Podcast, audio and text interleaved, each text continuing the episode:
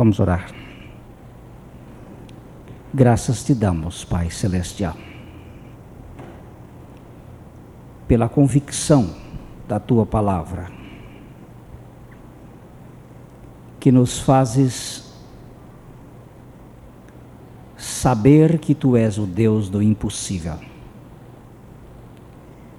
O impossível para nós é todo possível para ti. E porque és o Deus do impossível, tu podes abrir o nosso entendimento para compreender a tua palavra. Tu podes nos fazer falar com fidelidade a tua palavra. E é neste propósito que nesta hora nós recorremos ao teu trono de graça, para que tu operes nas nossas vidas e para que o nome do Senhor Jesus seja em tudo glorificado. Porque nós oramos em nome de Jesus. Amém. Os convido a abrir a Bíblia em nome do Senhor Jesus em Jeremias, no capítulo 9 do profeta Jeremias, indo para o versículo 23.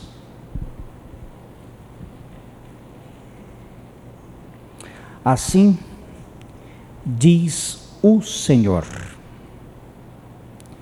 Não se glorie o sábio na sua sabedoria nem se glorie o forte na sua força, nem se glorie o rico nas suas riquezas. Mas o que se gloriar, glorie-se nisto, em me conhecer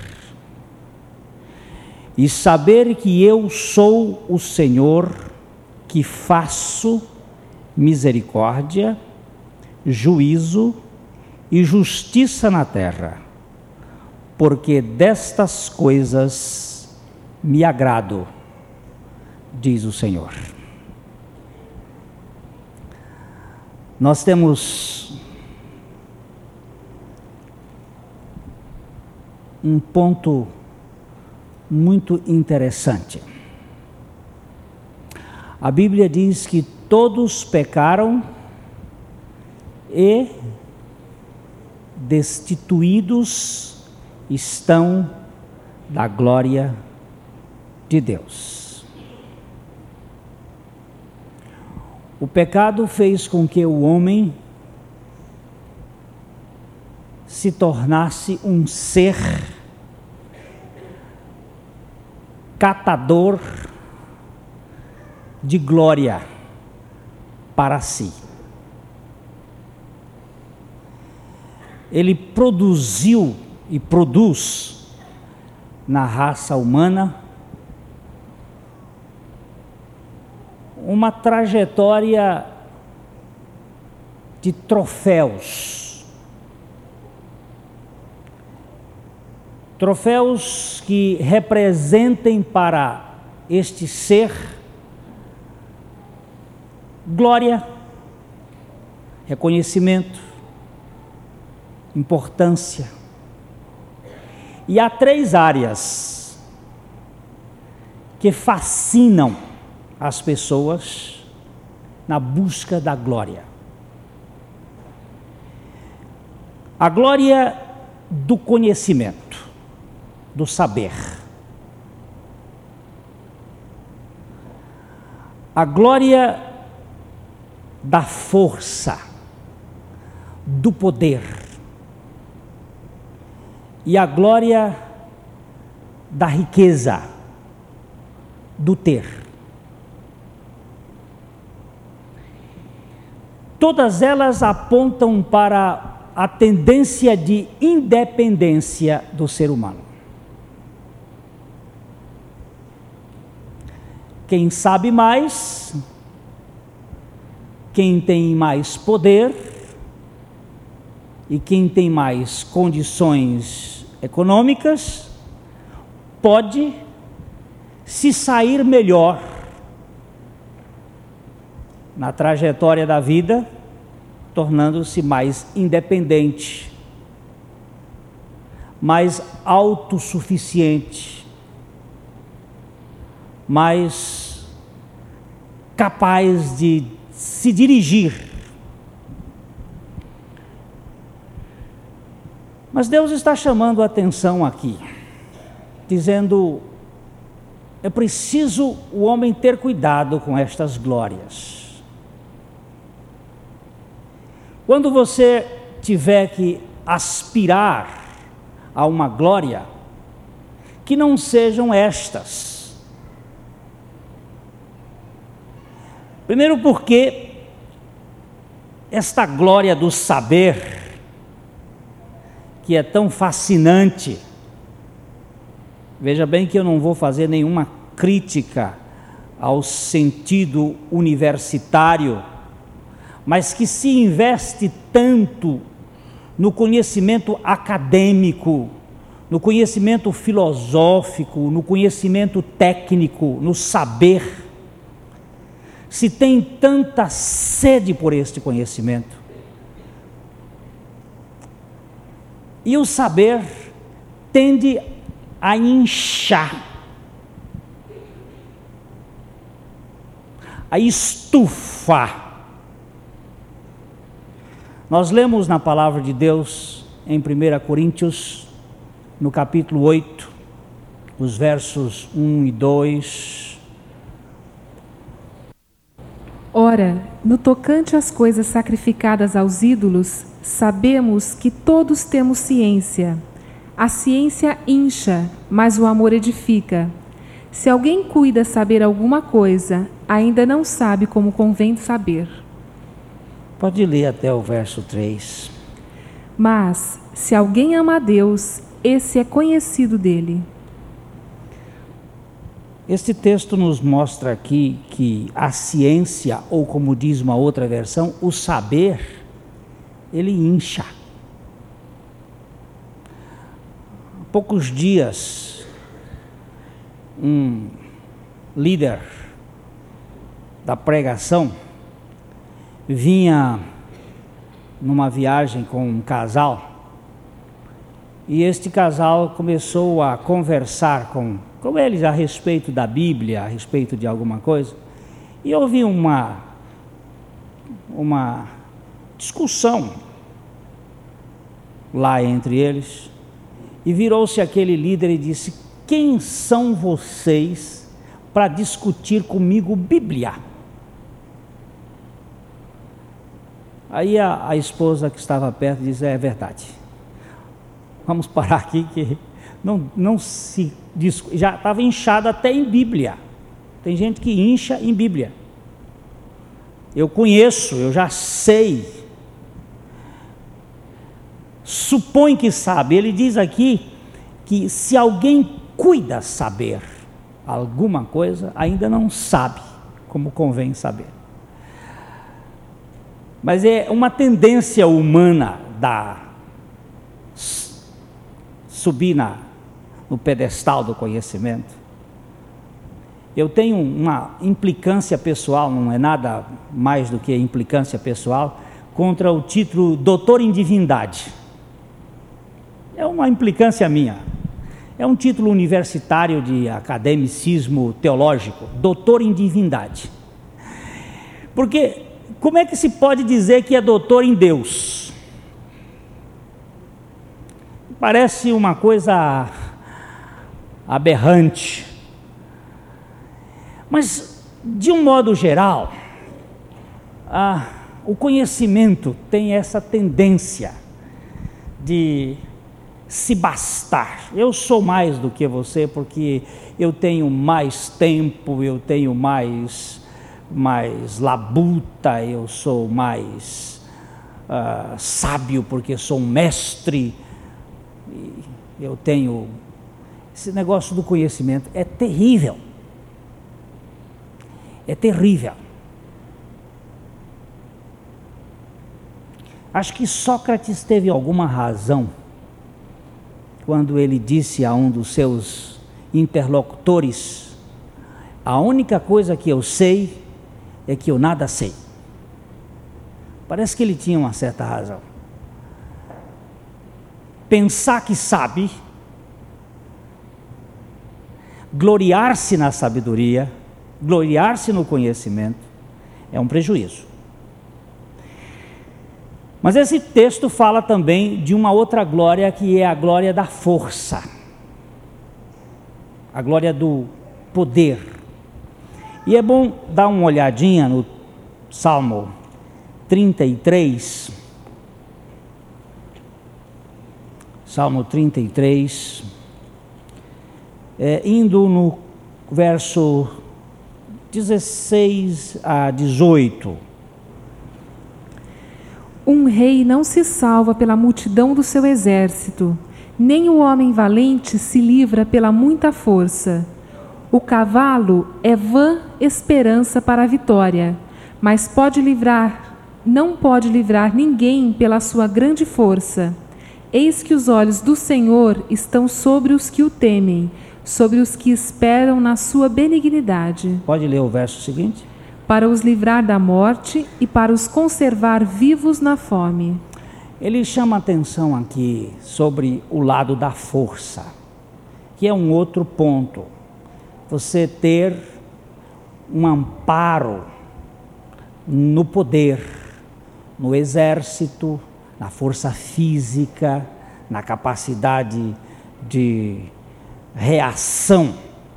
Deus faz uma queixa contra Israel, que ao invés de confiar nele, foi colocar a sua esperança nos poderes do Egito isso está no capítulo 31 de Isaías. Profeta Isaías, ele narra isto no verso 1.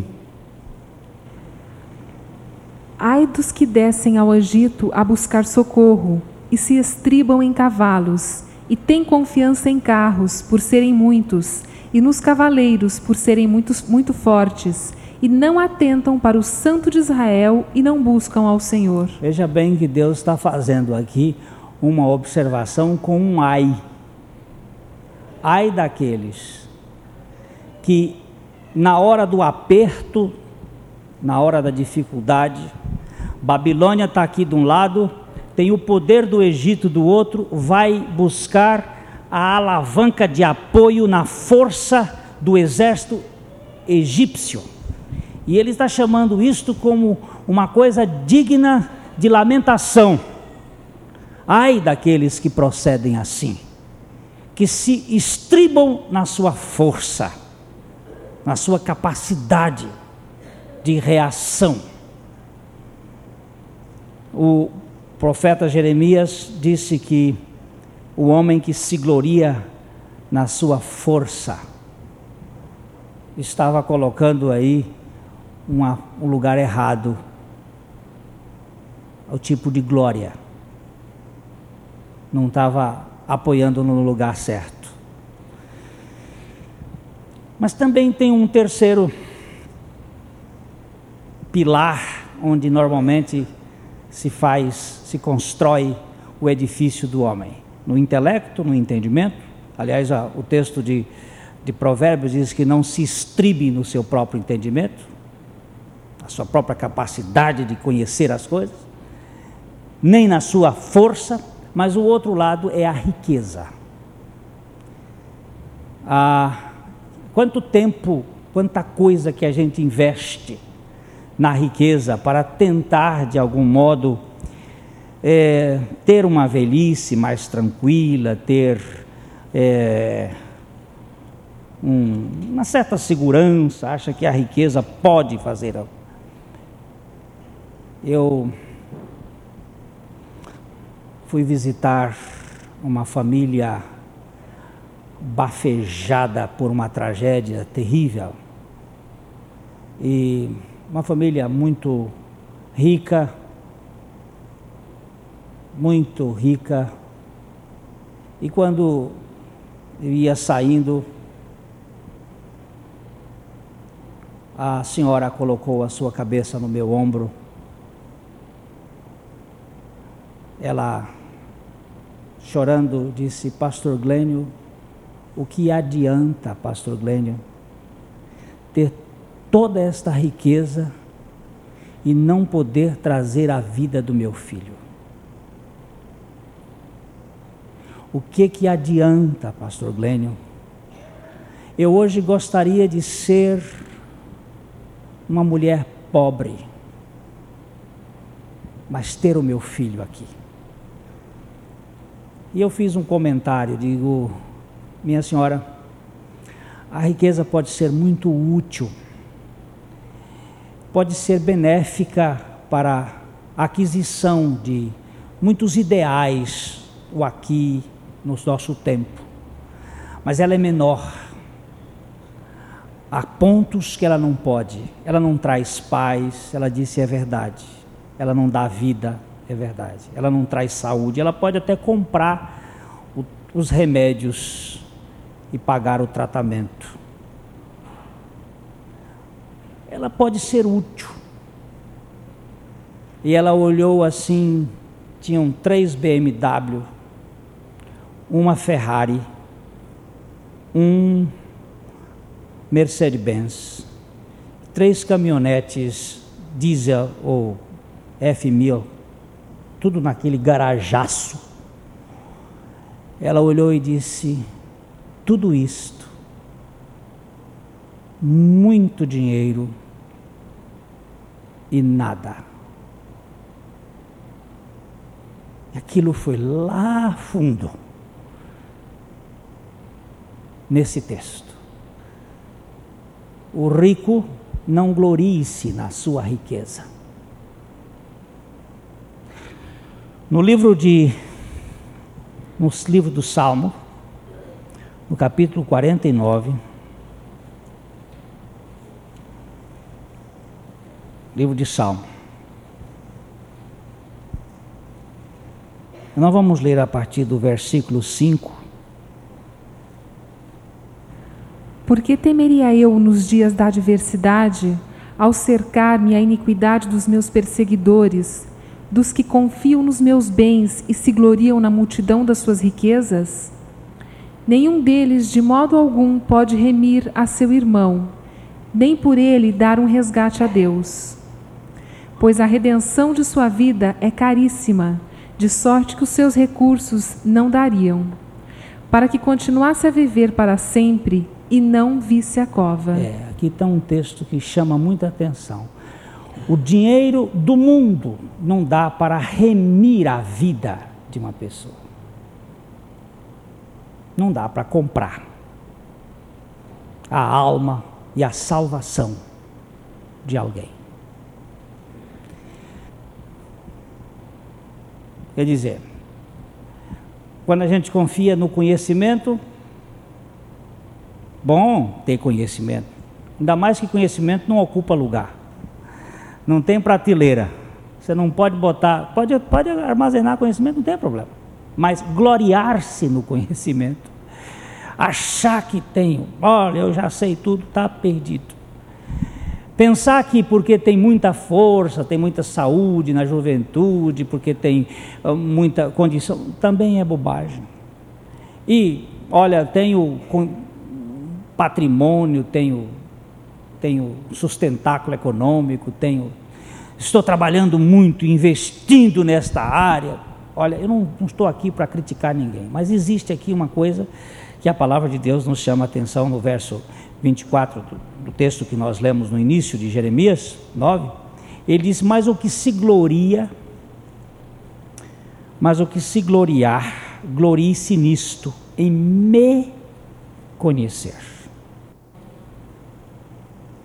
e saber que eu sou o Senhor, que faço misericórdia, juízo e justiça na terra, porque destas coisas me agrado. E aqui eu tenho que parar um pouquinho. Em me conhecer.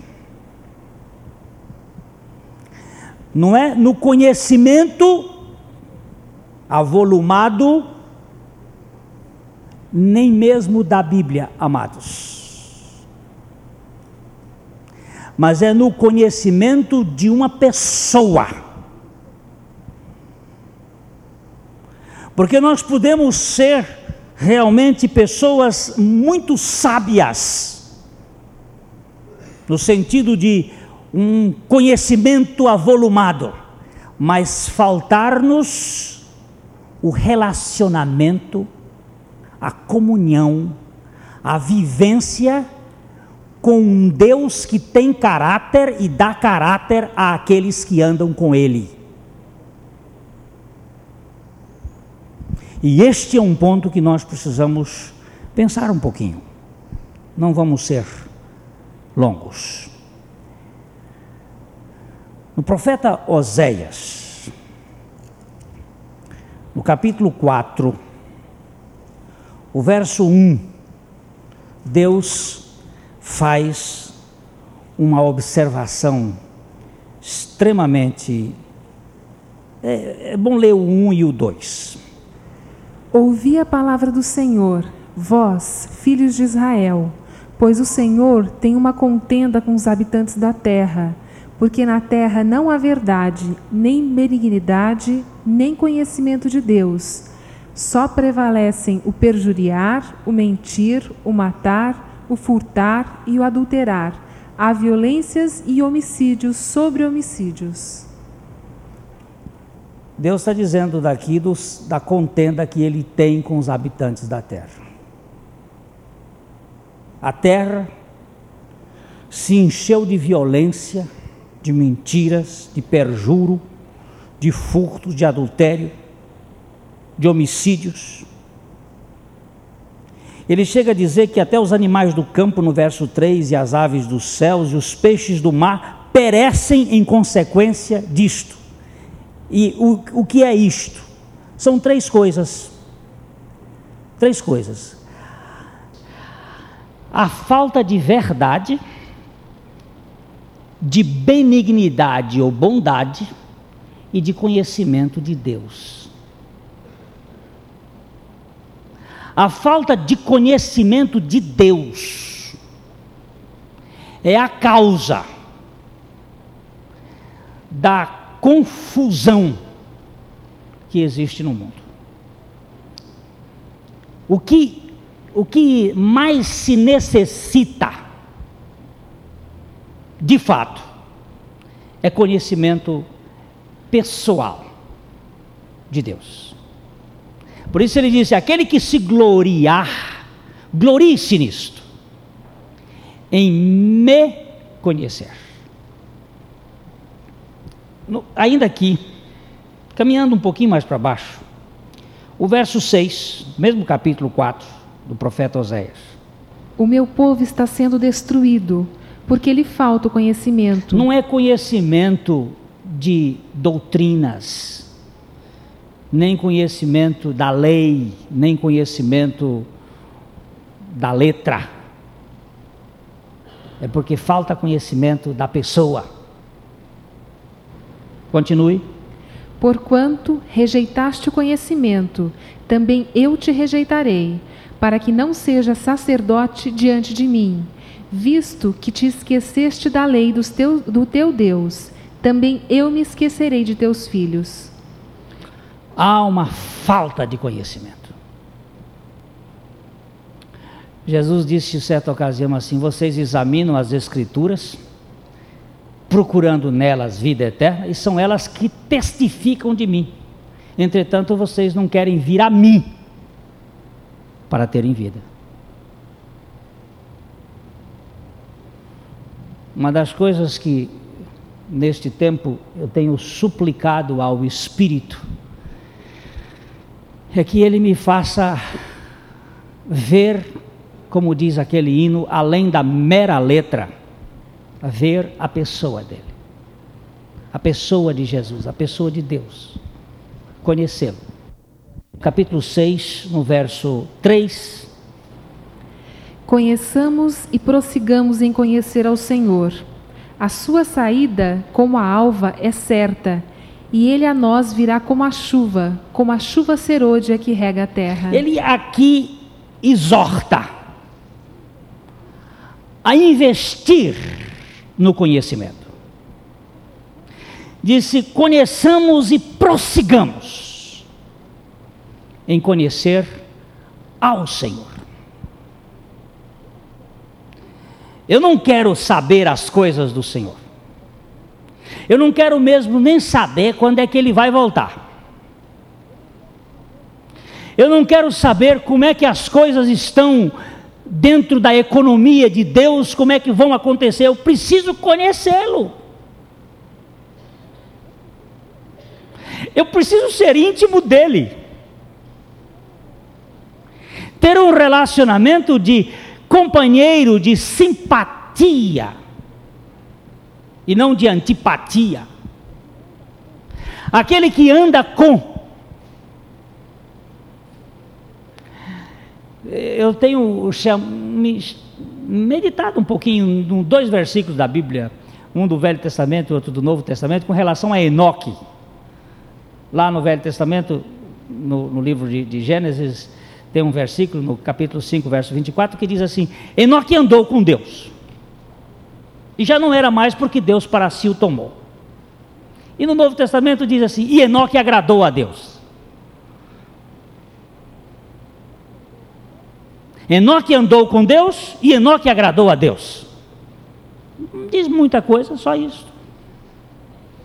E esse texto que nós lemos aqui diz que estas coisas são agradáveis a Deus, ou seja, conhecer agrada a Deus.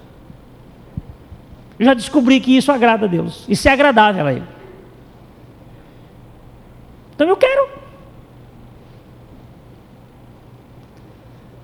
Conheçamos e prossigamos.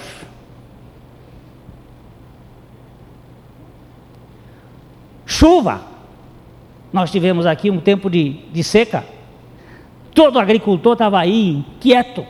Mas que dia vai chover? Que dia vai? Vai chover. Perguntaram-me um dia aqui na praça, Pastor Glênio, quando é que vai chover? Eu disse, vai chover. Vai chover já? Eu digo, vai chover. A chuva vem. Não sei quando. Não sou, não tenho bola de cristal, mas uma coisa é certa: enquanto terra existir, vai chover. Vai ter frio, calor, chuva, inverno, vai ter todas essas coisas. Vai ter chuva. E vai chover. A chuva é uma coisa certa, demora.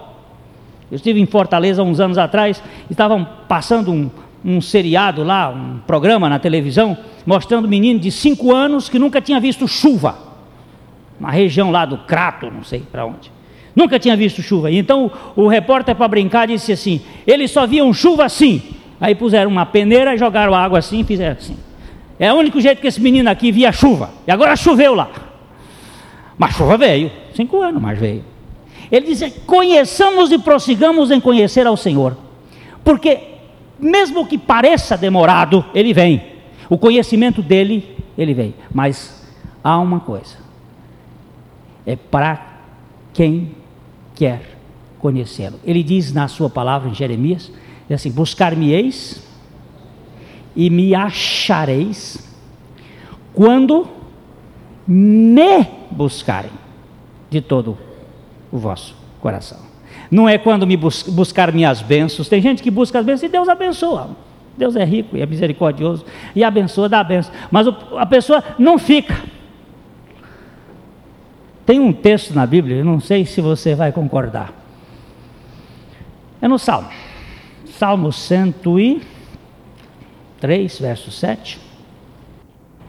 Fez notórios os seus caminhos a Moisés e os seus feitos aos filhos de Israel. O povo de Israel andava atrás de feitos, atrás de acontecimentos. Ele disse: tá bom, você quer isso? Seja notório a vocês os feitos. Mas Moisés disse: não, eu não quero feitos, eu quero a tua glória. Ele disse então: Deus revelou o seu caminho, a sua intimidade a Moisés, porque Moisés foi homem que buscou a intimidade com Deus, o conhecimento de Deus. Aliás, Moisés era um homem espetacular, formidável eu gosto de olhar, olhar para ele. Quando Deus disse para ele: Olha, esse povo, eu não posso ir no meio desse povo, porque o povo cometeu uma série de desatinos, fez idolatria. Se eu for, eu vou consumir esse povo, então eu vou destruir. Moisés diz: Não faz isso, não, não faz isso, não. Se não risca meu nome do livro da vida, não faz isso, não. E Moisés diz: Olha, quem, Deus diz: Quem pecou, eu risco, mas você não posso riscar. Moisés orou e Deus arrependeu mudou a posição dele de, de destruir aquele povo e disse assim: Mas eu não vou no meio do povo. Vai você e eu vou mandar meu anjo. Meu anjo vai e você vai com ele. Aí Moisés disse: Como é que é a história? O senhor está dizendo que não vai, vai mandar anjo? É. Deus repetiu duas vezes. Aí ele fez de um de João sem braço e disse assim: O senhor está mandando eu levar esse povo, mas não me disse quem é que vai me levar. Deus disse duas vezes: Eu vou mandar meu anjo, vou mandar meu anjo. E ele veio, veio com essa: Eu não vou. E bateu o pé. Disse: Daqui não saio, daqui ninguém me tira. Com anjo eu não vou.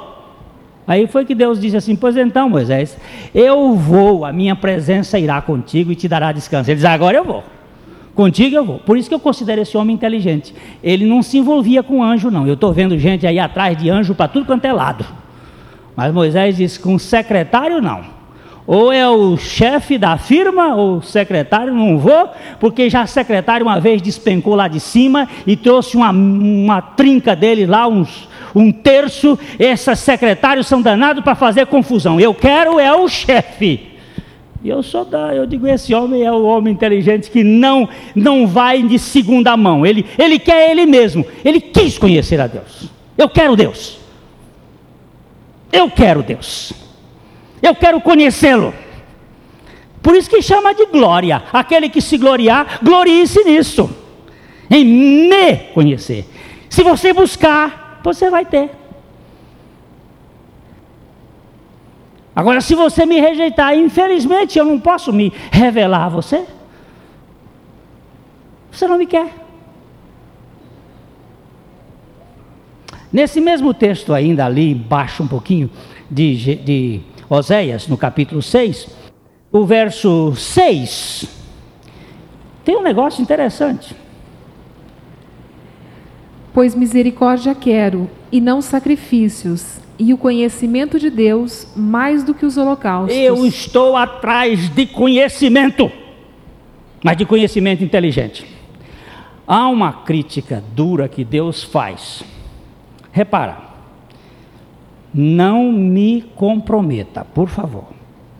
Eu não escrevi a Bíblia.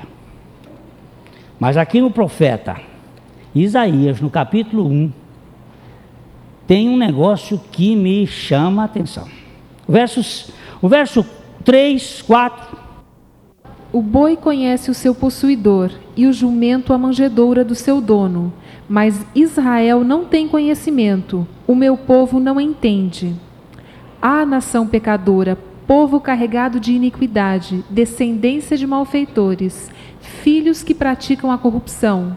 Deixaram o Senhor, desprezaram o Santo de Israel, voltaram para trás se Deus chamou o povo de Israel de jumento, ou aliás, pior do que jumento, que diz que jumento conhece a sua manjedoura, mas o meu povo não me conhece.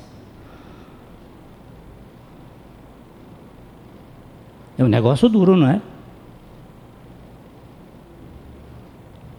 Meu pai, o Senhor está dizendo aqui que o homem que não conhece a ti é pior que jumento? Será que é isso que eu estou lendo? O boi conhece o seu possuidor e o jumento a manjedoura do seu dono, mas Israel não tem conhecimento. O meu povo não entende e não conhece a mim. Ah, conhece até muita coisa, o, o destrinchar da lei, a, aquela aquele envolver das coisas, conhece a hermenêutica, conhece a exegese, conhece o, a filigrana, mas e a pessoa? Disseram que certa ocasião é, Dr. Einstein desceu num aeroporto de Chicago e a imprensa toda, ele tinha recebido o prêmio Nobel da ciência, a imprensa toda chegou perto de Dr. Einstein e a senhora Einstein ficou ali no cantinho, esperando por ele, a bolsinha dela ali. E a imprensa, doutor Einstein, doutor Einstein, doutor Einstein. Aí chegou um repórter daqueles mais viu a, a senhora disse: Senhora Einstein, a senhora conhece a lei da relatividade do Dr. Einstein? Ela disse assim: Não, eu conheço o Dr. Einstein. Eu não estou aqui para discutir como é que é essa lei, nem querer saber como é que. Eu, não, eu conheço a ele, eu sou esposa dele. Você conhece aqui como é que foi formado este mundo? Não sei, eu, eu quero conhecer Deus. Me desculpa minha idiotice, minha falta de, de, de perspicácia, de aptidão, de, de, de, vamos dizer, apetite por conhecimento. Faz um tempo que eu estou com a vontade de conhecer Deus, de estar na intimidade, porque me parece que este é o único conceito que a Bíblia diz que é eterno. João 17, 3.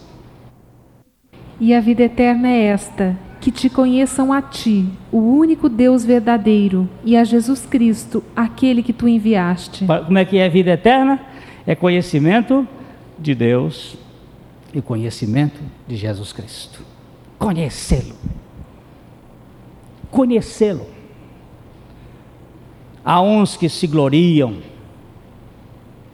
em saber como é que, que funciona a o poder da máquina, do conhecimento, da informação, da informática, uh, da quem sabe mais chora menos, quem pode mais, quem tem mais, mas tem uns que querem conhecer a Deus. Senhor, eu preciso te conhecer. Abre os meus olhos descortina-me para te conhecer. Tem uma coisa aqui no Salmo 130 e, e um. É o salmo da, da do aleitamento materno. Como é que diz aí esse salmo? Senhor, o meu coração não é soberbo, nem os meus olhos são altivos. Não me ocupo de assuntos grandes e maravilhosos demais para mim. Pelo contrário, tenho feito acalmar e sossegar a minha alma, qual criança desmamada sobre o seio de sua mãe. Qual criança desmamada está a minha alma para contigo. Espera, ó Israel, no Senhor, desde agora e para sempre. É, tem duas observações que eu gostaria de fazer aqui. A primeira é, a atitude do salmista dizendo que o assunto, ele não queria se envolver com assuntos demasiadamente grandes para ele. E depois diz que ele só queria fazer acalmar o seu coração como uma criança, em vez de desmamada, esse texto deveria ser traduzido como amamentada, que acabou de mamar e que agora está é, sossegada depois de ter mamado no seio e encheu a, a pancinha e agora está lá descansando. Ele diz aqui que esta criança, esse assunto era o assunto que ele queria, disse, chamou isso de assunto não maravilhoso. Para mim, é o assunto mais maravilhoso que existe na Bíblia é esse aqui. Como é que se faz acalmar o coração na presença de Deus? Que é no conhecimento dele. Sossegar. Descansar. A última exortação que o apóstolo Pedro faz na sua segunda epístola, no capítulo 3, verso 18, a última exortação dele foi esta: Antes, crescei na graça e no conhecimento do nosso Senhor e Salvador Jesus Cristo. A Ele seja dada a glória, assim agora como até o dia da eternidade ele considera como o crescer na graça eu não sei como é que se cresce na graça. Crescer numa coisa que Deus faz tudo. Se graça é Deus dando e fazendo tudo a quem nada merece, como é que se cresce na graça? E crescer no conhecimento da pessoa de Jesus Cristo. Eu quero conhecê-lo. Eu quero conhecê-lo. George Miller, já velhinho, 90 anos, leu, tinha lido a Bíblia, segundo os biógrafos naquela ocasião, 200 vezes, de capa a capa.